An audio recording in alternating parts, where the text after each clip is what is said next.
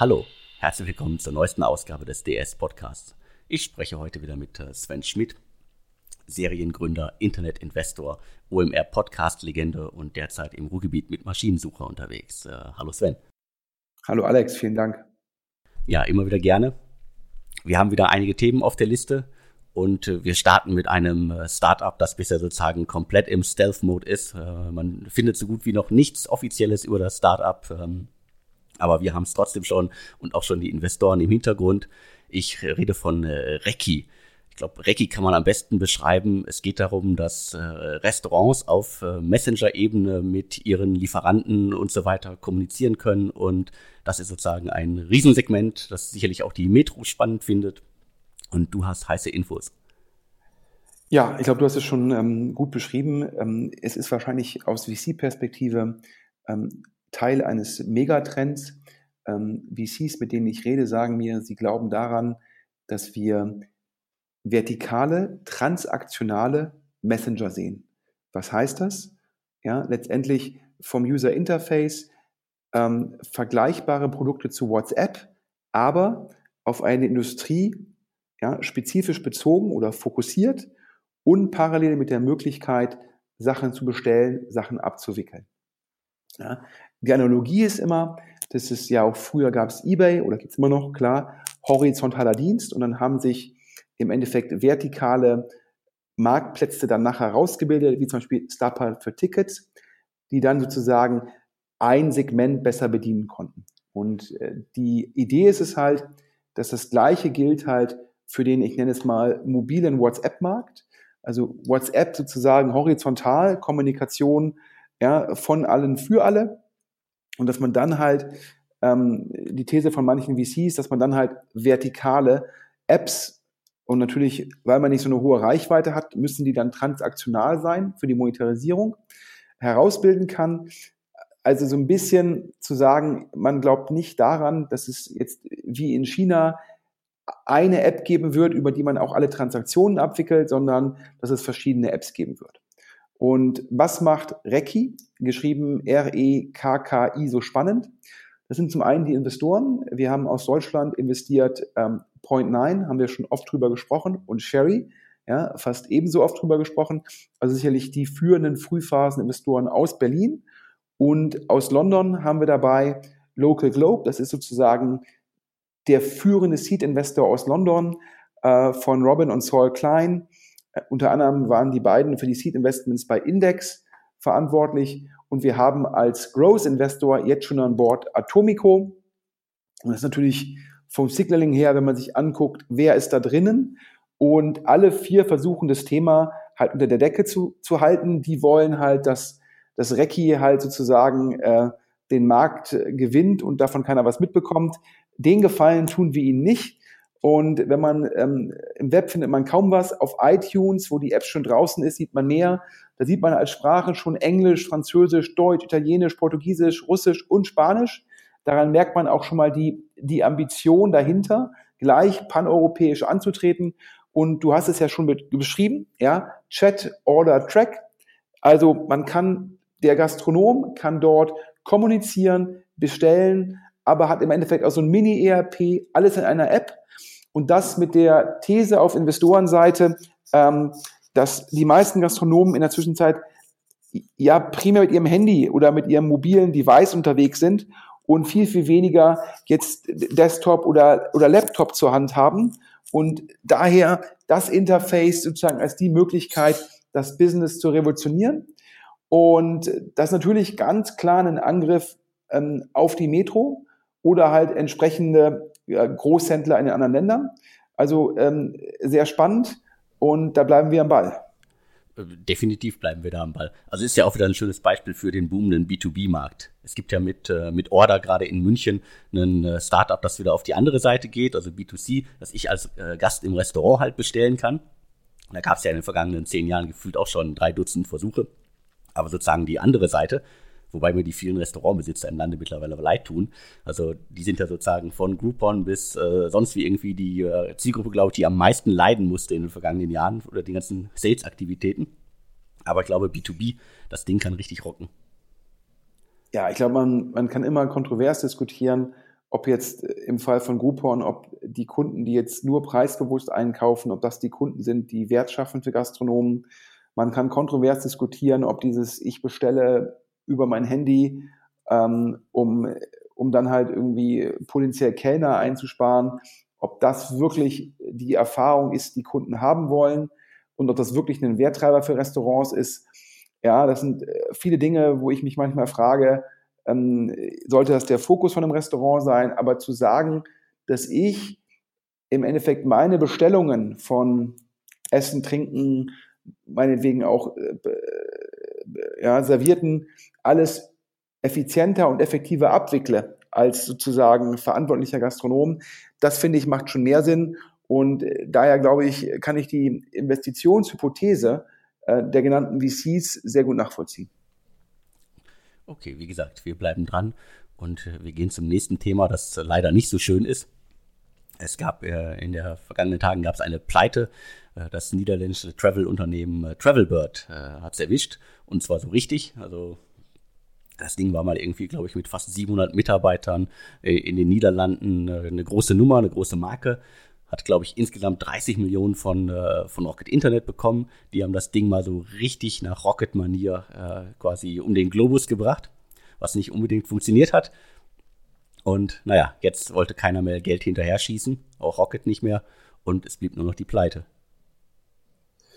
Ja, ähm, also wieder hier ähm, Full Disclosure, ähm, über ICS ähm, bin ich in Animode investiert. Animode ist Deutschlands größtes Hotel-Gutscheinportal. Ähm, Animode hilft letztendlich Hoteliers über Gutscheine die Zeiten auszulasten, wo ihre Hotels leer sind. Ähm, warum sage ich Full Disclosure? Weil Animode natürlich ja, vermittelt oftmals Reisen für zwei Nächte, drei Tage und stand damit sozusagen äh, zumindest partiell auch in Konkurrenz mit Travelbird. Dementsprechend kenne ich Travelbird auch ganz gut. Ich persönlich glaube sogar nach Hören dass da relevant mehr Geld als 30 Millionen von Rocket reingeflossen sind. Ähm, Travelbird war, ist ein Anbieter für ähm, Kurzreisen, Städtetrips, ähm, angefangen in Holland mit Hauptsitz in Amsterdam ähm, und hat meines Erachtens jetzt vom Geschäftsmodell zwei Probleme. Das eine ist es, dass äh, jede Kurzreise hat immer die Problematik, das sind natürlich meistens halt ja, zwei Nächte, drei Tage oder vielleicht drei Nächte, vier Tage nur inkludiert und das dann oftmals die, die reine Bongröße, also die Summe, die da ausgegeben wird, die ist nicht so groß. Das führt dazu, dass die absolute Marge für den Anbieter nicht so groß ist und solche Wochenendreisen, die preisinduziert sind, haben oftmals die Problematik, ähm, dass sie halt wenig Wiederholungskäufer haben. Das heißt, aus Travelbird-Perspektive ist es halt so gewesen, man hat halt eigentlich nicht so viel pro Reise verdient, hatte nicht so viele Wiederholungskäufer und dennoch muss man natürlich im Marketing antreten gegen die äh, Bookings und Expedias dieser Welt, die halt äh, sehr, sehr viel höhere Bongrößen haben und auch viel, viel höhere Kundenbindung. Und dementsprechend ist es halt sehr, sehr schwierig, ohne Marke. Ähm, das heißt, wenn man die Kunden immer wieder neu akquirieren muss, halt dauerhaft ausreichend Deckungsbeitrag zu generieren nach Marketingkosten, um dann sein Overhead zu bezahlen. Und äh, es war immer das Verständnis, dass ein Travelbird in Holland, ja, wo sie auch groß geworden sind, durchaus eine Marke äh, waren bzw. sind, allerdings dann außerhalb von Holland ähm, das halt nie duplizieren konnten. Und wie du schon gesagt hast, Rocket hat erstmal sehr aggressive Expansionspläne sozusagen ähm, verlangt. Und so hat dann Travelbird, das war meines Erachtens ein, zumindest ex post, da ist man natürlich immer klüger, ein operativer Fehler, hat dann Travelbird überall Büros aufgemacht, anstatt zu sagen, ich mache sozusagen aus einer Zentrale aus Holland heraus. Und ja, ähm, und haben, dann hat Rocket irgendwann festgestellt, ja, wow, Wiederholungs sozusagen Käufer sind in dem Segment ein Problem. Und andere VCs sind auf das Thema halt nicht so, nicht so angesprungen, weil sie die Probleme vielleicht deutlicher erkannt haben als Rocket damals. Und äh, so gab es da halt trotz vieler Versuche nie einen Finanzier neben Rocket. Das heißt, die Firma hat dem Management und Rocket gehört Und das ist natürlich auch für Rocket eine Situation, wo dann natürlich die Finanzierung komplett auf Rocket angewiesen ja, war und ist. Und dann hat nach Hörensagen Rocket irgendwann die Geduld verloren und dann ja auch die Lust. Ja, hat sich wahrscheinlich irgendwie die Organisation primär um die Dinge gekümmert, ja, die Börsengänge, die Werttreiber, also Delivery Hero, HelloFresh, wo man natürlich auch einen viel größeren Upside hat und hat halt äh, Travelbird ja sich nicht mehr so drum gekümmert und nach, nach sozusagen Informationen, die mir vorliegen, sollte äh, Travelbird an Secret Escapes verkauft, verkauft in Anführungsstrichen werden. Also wahrscheinlich wollte man das für einen Euro gesichtsschonend an Secret Escapes abgeben. Das hat nicht geklappt. Und dann gab es halt auch keinen Backup-Plan und Rocket hatte auch keine Geduld mehr und hat dann gesagt, okay, ähm, besser ein Ende mit Schrecken als ähm, Schrecken ohne Ende. Und ähm, noch eine lustige Episode aus Rocket-Kreisen hört man, das war jetzt eins der ersten sozusagen VC-Investments aus Rocket heraus. Und ähm, noch zum Zeitpunkt, wo man eigentlich keine Due Diligence, also keine Überprüfung gemacht hat. Und jetzt sozusagen auch sozusagen die, das, was da mit Travelbird alles, ja, also bei Rocket wirft man halt der Firma vor, ja, hier nicht kostenbewusst, ja, nicht die Arbeitsmoral, die man erwartet. Bei der Firma sagt man halt, Rocket hätte unrealistische äh, Erwartungen gehabt. Und auf jeden Fall die Konsequenz ist es jetzt auf Rockets Seite bei weiteren Investments scheinbar tiefer in die Firmen vorher reinzuschauen. Also, wobei man sagen muss, der, der Niedergang äh, kam ja jetzt nicht irgendwie plötzlich. Äh, wenn man sich anguckt, also ich glaube, beim ersten Investment hatten die noch äh, 650 Mitarbeiter und äh, zum Schluss waren es, äh, ich habe jetzt die Zahl nicht mehr im Kopf, was waren es, 200 äh, oder knapp 300 Mitarbeiter. Das heißt, da wurde ja schon in den vergangenen Jahren massivst gespart. Ja, aber ich, ich habe jetzt gelesen gehabt in der, in der Pressemitteilung, ähm, dass es immer noch 310 Mitarbeiter waren. Klar, man wie ich ja schon sagte, man hat keine neue Finanzierung aufnehmen können. Das heißt, es gab immer wieder Notfallfinanzierung von Rocket. Ähm, aber klar, Rocket hat gesagt, ihr müsst die Kosten runterfahren, runterfahren, runterfahren. Und so hat man halt auch die lokalen Teams, die man ja aufgebaut hatte, wieder, wieder, wieder eingedampft. Aber 310 Mitarbeiter ist halt immer noch ein Wort. Und ähm, zu Anfang war es auch so, dass da scheinbar, wenn du da eine Reise gebucht hast, du hast ein Hotel gebucht und, und einen Ryanair-Flug, dann hat jemand von Travelbird den Ryanair-Flug händisch auf der Webseite von Ryanair gebucht. Ja, und ich weiß jetzt nicht, wie viele der 310 Mitarbeiter noch in solchen, mit solchen Aufgaben vertraut waren, aber es gab mal einen Zeitpunkt, wo halt die Standardisierung und die Automatisierung und die Digitalisierung von Prozessen bei Travelbird ja nicht so gegeben war und dadurch vieles händisch gemacht worden ist, was natürlich auch zu zu hohen variablen Kosten geführt hat. Das hört sich so an und äh, erinnert an äh, Go Butler. Ich glaube, ich war in der Hype-Phase mal in, äh, in New York im Go Butler-Büro, äh, wo dann irgendwie man beobachten konnte, wie die, glaube ich, 60, 80 Mitarbeiter, die da eingefärcht auf gefühlt 30 Quadratmetern saßen, dann irgendwie einzelne Blumenbestellungen äh, rausgesucht haben und verschickt haben. Das kann eigentlich nicht funktionieren. Nee, aber ähm, ich glaube, in dem Markt, auch in Holland, haben wir einen, einen boomenden Jobmarkt nach meinem Verständnis gibt es ähm, viele Anbieter, die Interesse haben am holländischen Geschäft von Travelbird, weil dort halt die Marke so stark ist. Ähm, also ich glaube, ich drücke wie immer den Mitarbeitern die Daumen, dass sie entweder sozusagen bei, bei demjenigen, der das Business kauft, vom Insolvenzverwalter, oder halt bei konkurrierenden Firmen, gibt ja auch, Booking ist ja riesig, riesig groß in Holland. Da gibt es wahrscheinlich eine ganze Menge Möglichkeiten, weil äh, ich glaube, die Mitarbeiter ist immer das, um die es schade ist, ähm, dass jetzt Rocket auch mal eine Abschreibung hat. Ich glaube, das kommt in dem Geschäft vor. Das stimmt. Also machen wir den Deckel drauf und äh, gehen zum nächsten Thema, ganz anderes Segment. Äh, Seven Lanes, ein äh, Berliner Startup, HR-Startup, äh, äh, seit äh, einigen Jahren im Markt. Gibt, glaube ich, auch nicht viele große Berichte über das Unternehmen. Die waren halt sehr damit beschäftigt, ihren Job zu machen. den haben sie anscheinend auch also wirklich gut gemacht, weil ich habe diverse Startups in den vergangenen Jahren getroffen, die gesagt haben, wir haben unsere Praktikanten, unsere Mitarbeiter über Seven Lanes gewonnen. Und damit sind wir auch beim Thema. Also die haben sich in den vergangenen Jahren über mehrere Plattformen und eine davon war zum Beispiel äh, Handpicked.io, haben die äh, sowas wie Nachwuchstalente und Professionals an äh, vor allem an Startups vermittelt. Und plötzlich ist alles weg. Also Seven Lanes, die Domains äh, und Hindpicked.io und so weiter, alles weg. Und man findet plötzlich äh, ein Unternehmen, das heißt äh, äh, Campus Gold, also eine Plattform, die heißt Campus Gold, die äh, laut Impressum merkwürdigerweise als GBR bezeichnet wird, warum auch immer. Aber die handelnden Personen sind alle gleich. Und was ist Campus Gold? Die beschreiben sich als digitale studentische Unternehmensberatung. Das ganze Thema haben wir gerade exklusiv auf deutsche Startups. Also wer alles nochmal nachlesen will, auf deutschestartups.de gehen. Und was mich wundert, dieser HR-Markt, der explodiert weiter. Also es gibt so viele Unternehmen, äh, Startups, die sich gerade da tummeln. Eigentlich, da kann es eigentlich nur irgendwann einen ganz, ganz großen Knall geben. Ja, ich glaube, ähm, also ich muss jetzt fairerweise sagen, ich kannte Seven Lanes nicht. Ich hatte jetzt ja auch nochmal geguckt. Da war ja zuerst äh, Picos drin, also die Investmentfirma von Alexander Samba, zusammen äh, mit, glaube ich, Stefan Schubert, dem ehemaligen OneVista-Gründer, sicherlich einer der umtriebigsten Business Angel in, ähm, in Deutschland. Und, glaube ich, zu, zu Jahresanfang haben dann Rocket bzw. Global Founders und auch äh, DVH Ventures investiert. Ähm, wie gesagt, ich kannte die Firma nicht, da fällt es mir jetzt schwer, sozusagen die Firma konkret ähm, zu beurteilen.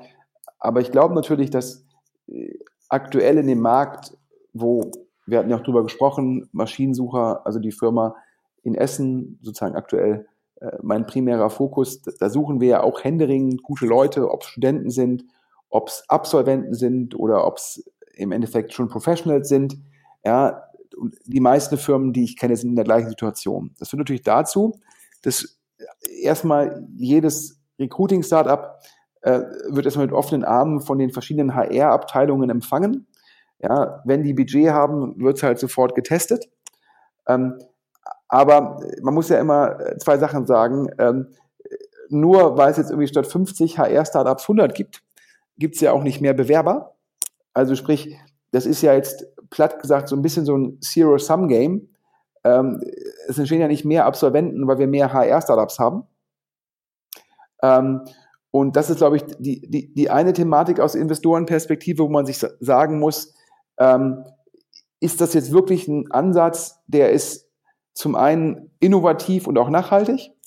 Und zum anderen ist auch immer die Frage, ist das jetzt wirklich ein Ansatz, äh, Plattformgeschäft technologisch getrieben? Ja, es gibt auch viele HR-Startups, die, die sind ja letztendlich Headhunting-Firmen mit, mit einer besseren, hübscheren Webseite. Ja, und das dritte ist es aus Investorenperspektive, wo man sich immer fragen muss, was passiert, wenn der Markt sich mal drehen sollte? Ja, viele Investoren erinnern sich natürlich noch daran, ja, 2008, 2009, HR-Startups im Boom fliegen sie noch höher als andere, aber in der Krise ist natürlich das HR-Budget, wenn du keine neuen Leute brauchst, ist halt das Budget am schnellsten weg. Das heißt, viele HR-Startups, die fliegen vor der Krise hoch und in der Krise werden sie dann zerlegt.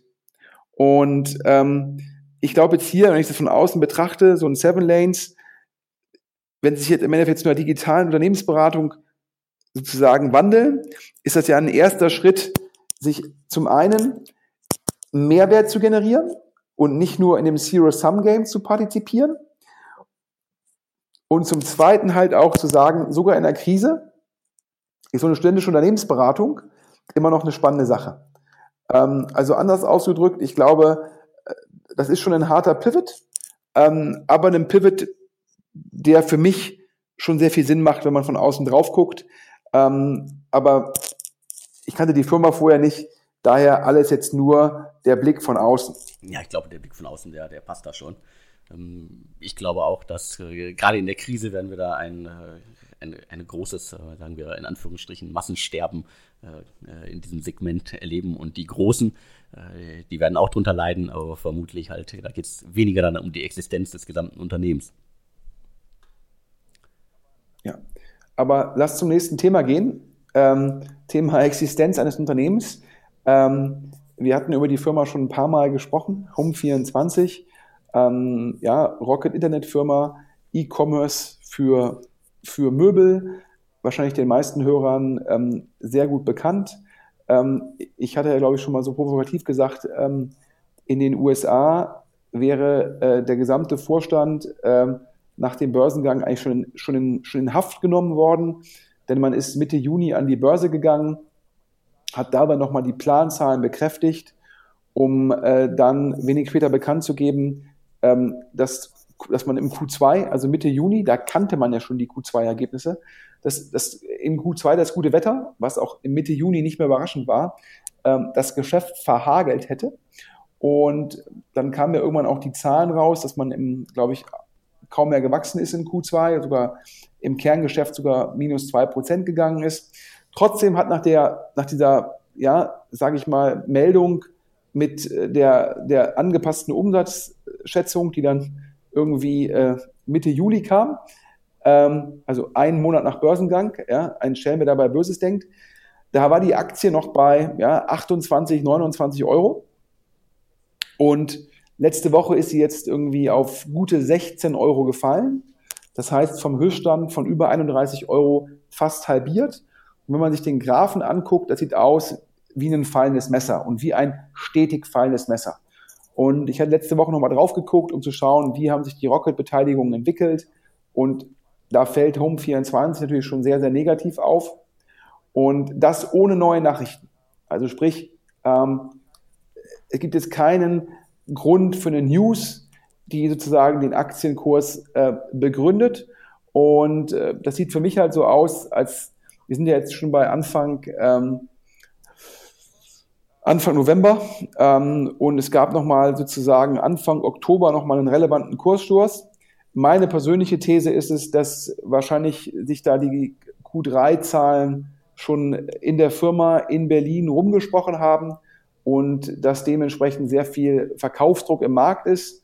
Und ich würde auf Basis des Aktienkurses sagen, ähm, dass die Q3-Zahlen richtig, richtig, richtig bescheiden aussehen werden. Aber nochmal ganz klar, ich persönlich bin weder long noch short und ich habe auch keine Insider-Informationen. Das ist jetzt von mir hier reine Spekulation, auf Basis des, äh, des Graphens ähm, und des, ja, des fallenden Aktienkurses, der auch viel stärker gefallen ist als vergleichbare Werte. Und das deutet für mich schon darauf hin, dass da im Markt sich eine Information verbreitet hat. Ich habe auch keine Insider-Informationen, aber sozusagen, ich würde jetzt nochmal äh, quasi äh, meine Meinung kundtun. Also wenn die weiterhin die Probleme hatten, äh, haben, die sie sozusagen äh, in den vergangenen Monaten haben, dann äh, hatten, dann reden wir wieder über das Wetter. Und das Wetter war bis äh, vorgestern auch in Berlin und in weiten Teilen Deutschlands immer noch irgendwie teilweise bei 20 Grad. Und unterm Strich, bei 20 Grad sind die Leute immer noch draußen, sitzen nicht auf der alten Couch im Wohnzimmer und kaufen einfach nicht.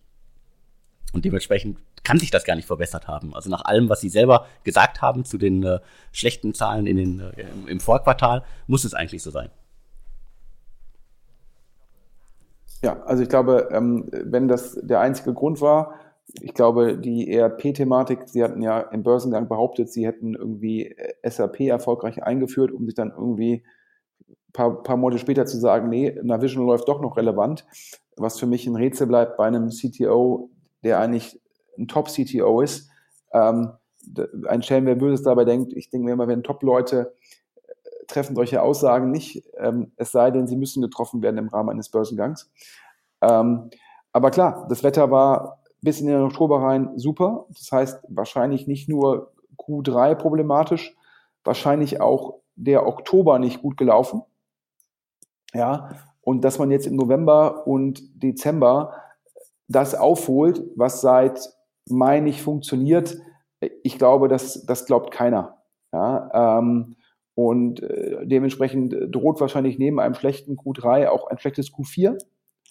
Und ähm, ja, also daher, ich bin auf jeden Fall sehr, sehr gespannt auf die Q3-Zahlen von Home24. Und da wird man sich ja auch äußern müssen zu den Q4-Zahlen. Ähm, und ähm, ich hatte ja auch schon von anderen E-Commerce-Händlern im Bereich Fashion gehört, ja, äh, da gab es ja auch die Zalando-Mitteilung, dass das gute Wetter halt gerade im Fashion-Bereich richtig, richtig bitter durchschlägt, weil äh, man kriegt die Wintermode nicht gut verkauft, man muss die diskontieren, man bekommt nicht genügend Cash rein, um dann die Frühlingsmode für den nächstes Jahr zu bezahlen. Da gibt es auch so ja, Effekte, die dann wiederum zu anderen Themen führen. Also letztendlich ähm, Eisdielen und Co., die hatten natürlich einen Traumsommer. Ich glaube auch ähm, die, die Bierproduzenten, die haben auch irgendwie gesagt, besser geht's gar nicht. Aber ähm, für viele E-Commerce-Händler, die entweder äh, Themen wie, wie, wie Wintermode haben oder halt Investitionsgüter, also teure Sachen wie Möbel, ja, für die war das gute Wetter ähm, mehr als suboptimal. Und meine persönliche These ist es noch, dass Home 24 ja dass das Q1, mit dem sie an die Börse gegangen ist, sozusagen eine Ausnahme war und ansonsten die Firma ja auch, ja, auch in den Jahren davor nicht gewachsen und im Endeffekt kein Geld verdient. Da habe ich ja gesagt, solche Firmen gehören nicht an die Börse, sondern liquidiert. Und jetzt muss man mal abwarten, ja, ob Home24 ein ähnliches Schicksal ereilt wie wenn Ja, hoffentlich nicht. Also ich, ich bin da optimistisch, dass die das äh, Ruder noch rumreißen. Und wie ich äh, über Flurfunk gehört habe, scheint auch diese äh, ERP-Thematik, die scheint bereinigt zu sein. Also da scheint nur noch alles auf dem neuen System zu laufen. Und ähm, ja, aber ich hatte es ja gerade schon gesagt, wenn man halt äh, Kaufzyklen hat, die teilweise drei Monate dauern und die sind auf einmal neun Monate, weil das Wetter so gut ist, äh, hat man ein Problem. Und eine Sache noch ganz witzig, selbst Havesco hat vor kurzem eine quasi Gewinnwarnung rausgegeben. Die Leute haben auch keinen Wein getrunken in den vergangenen Monaten. Also der Super Sommer hat in diesem Jahr wirklich ganz, ganz viele Unternehmen getroffen. Ja, wobei es ja mal lustig ist, man, äh, man liest bei manchen Unternehmen immer, das gute Wetter äh, sozusagen ist ähm, schuld und man liest aber bei ganz wenigen Industrien, ja, das gute Wetter nur dem guten Wetter verdanken wir äh, die guten Quartalsergebnisse, sondern da sind es dann immer andere Faktoren, äh, Managementkompetenz und so weiter und so fort. Also daher, das ist immer, ähm, die, die negativen Einmaleffekte werden gerne als Einmaleffekte herausgestellt, auch vielleicht auch berechtigt. Die positiven Einmaleffekte, da vergisst man oftmals, dass es Einmaleffekte sind. Aber zum, zum nächsten und letzten Thema des, des, dieses Wochenpodcast. Ähm, es gab in, ähm, in England, ist am Freitag ein Merger bekannt gegeben worden von zwei sogenannten Cashback-Anbietern. Cashback-Anbieter ist es, ähm, ich kaufe sozusagen, wenn ich im Internet shoppe, kaufe ich im Endeffekt über den Affiliate-Link des Cashbacks-Anbieters und was der als Affiliate sozusagen Provision bekommt, gibt er zum größten Teil weiter. Und da haben gemerged zwei große Anbieter, die Firma Quidco, die das Ganze auch mal als Subskription gemacht hat. Da hat man im, im Jahr einen Betrag gezahlt und dafür die Affiliate-Kommission komplett bekommen, hat gemerged mit Top Cashback. Und ähm, zusammen sind das jetzt 400 Mitarbeiter, also eine relevant große Firma und die insgesamt über 200 Millionen Euro Affiliate Commission vereinnahmt. Das heißt, wenn man davon ausgeht, vielleicht ja, Affiliate Commission im Schnitt 5 bis 10 Prozent, um dann auf 200 Millionen zu kommen, muss man im Endeffekt über seine Affiliate-Seite, Cashback-Seite, zwei bis vier Milliarden äh, Gross Merchandising Volume machen. Und ähm, damit 200 Millionen Kommission übrig bleibt, von den 200 Millionen Kommissionen bleiben so ungefähr 15 Prozent beim Cashback-Anbieter. Also in dem Fall wären das dann gute 30 Millionen, die gemergte Firma. Und was hat das Ganze im Endeffekt in einem deutschen Podcast zu suchen? Ähm, ursprünglich es gibt in, in Berlin einen Unternehmer, einen Unternehmer, der nach meinem Wissen noch nie Venture Capital aufgenommen hat ähm, und trotzdem einer der erfolgreichsten Berliner Unternehmer ist, nämlich den Fabian Spielberger, ähm, den Hörern wahrscheinlich bekannt, zum einen über MyDeals. MyDeals heutzutage Teil der Pepper.com-Gruppe, also im Endeffekt ähm, Spar-Communities ja, weltweit, aber auch bekannt für die Urlaubspiraten. Auch da ist es im Endeffekt ja, kuratierte Inhalte ähm, zum äh, Thema, wie kann ich günstig Urlaub machen. Ähm, und äh, beide Anbieter mit den jeweiligen lokalen Marken global erfolgreich. Und bei MyDeals gab es auch mal einen Cashback-Anbieter angebunden, Quipu, und Quipu, das hat der Fabian Spielberger mit Quidco gemerged. Und jetzt sozusagen nach dem Merger von Quipu und Quidco, ähm, der Merger mit dem äh, Top Cashback. Ähm, für den Fabian Spielberger jetzt kein operatives Geschäft mehr, so wie ich es verstehe, sondern eine reine finanzielle Beteiligung an einer jetzt sehr erfolgreichen und ähm, sehr großen Firma. Und hier dreht sich ja auch der Kreis. Wir hatten ja vorhin schon über die ähm, über Travelbird gesprochen und ist ganz spannend, hm, wie der Markt sich da verändert hatte. Es, ähm, es gab ja, es gibt ja, gab ja Travelbird, dann gibt es halt auch sowas wie Travador, Travel Circus, Travel Zoo, also und dann haben sich ja im Endeffekt zwischen den Kunden und die haben sich mit den Urlaubsgurus und den Urlaubspiraten nochmal Metaseiten gelegt. Jetzt nicht im Fall wie Trivago ein Meta-Preisvergleich, das ist sehr schwierig, über Deals das zu machen, sondern zwei Seiten, die halt die Deals im Reisebereich kuratieren und darüber halt dann die Kunden binden. Das heißt, die Piraten und die Gurus haben für den Reisebereich eine sehr, sehr gute Kundenbindung. Und ähm, das war natürlich auch da, das war natürlich negativ für den Travelbird, dass sich zwischen den Travelbird und den Endkunden nochmal solche Metaseiten wie die Gurus und die Piraten ähm, gelegt haben. Das heißt, ja, der Erfolg von äh, Fabian Spielberger mit den Urlaubspiraten hat sicherlich ähm, den Travelbird und Rocket ein bisschen Kopfschmerzen bereitet. Also Rocket nur in Bezug auf Travelbird, ähm, da ja die anderen Themen von Rocket, wir hatten ja eben über Home24 gesprochen, Westwing, HelloFresh, Delivery Hero, da hat der Olli ja die Firmen, die er an die Börse bringen wollte, alle sehr erfolgreich an der Börse platziert. Ähm, aber das nochmal die, die, die Nachricht in Bezug auf Fabian Spielberger, über den meines Erachtens in der Startup-Presse äh, gegeben die großen Erfolge, die globalen Erfolge, äh, der kriegt meines Erachtens dafür komparativ zu wenig Presse. Ja, definitiv. Also da ist er auch immer sehr leise. Und äh, in der Regel kommt sozusagen dann nur auf der Metaebene dann bei mir an. Aber wir haben ja heute darüber gesprochen und äh, damit sind wir durch für diese Woche. Nochmal zum Schluss die, die übliche Anmerkung. Äh, wer heiße Tipps für uns hat, wer tolle Themen hat, über die wir reden können, einfach an äh, podcast.deutsche-startups.de schreiben. Und natürlich, wir suchen auch weiter Sponsoren. Ja, und ähm, ich hatte jetzt nochmal äh, Rücksprache gehalten mit unserem ersten Sponsor, äh, mit der globalen Großkanzlei Oric, ähm, O-R-R-I-C-K.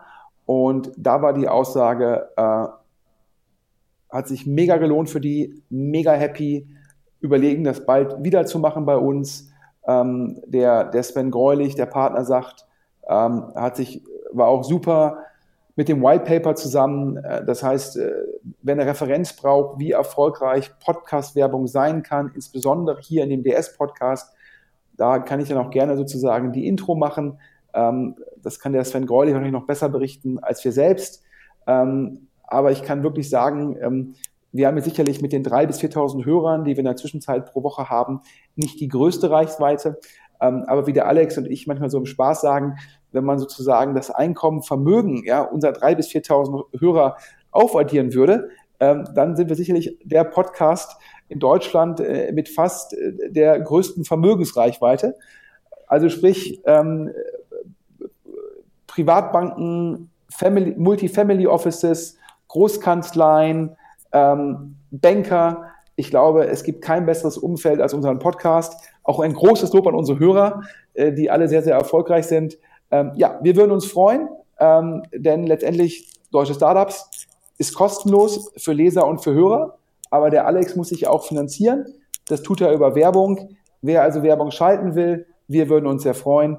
In jedem Fall noch einen guten Wochenstart. Ja, ich würde mich auf jeden Fall freuen. An podcast.deutsche-startups.de schreiben und wir sehen weiter. Vielen Dank für diese Woche, Sven. Danke, Alex. Bis dann. Ja, tschüss.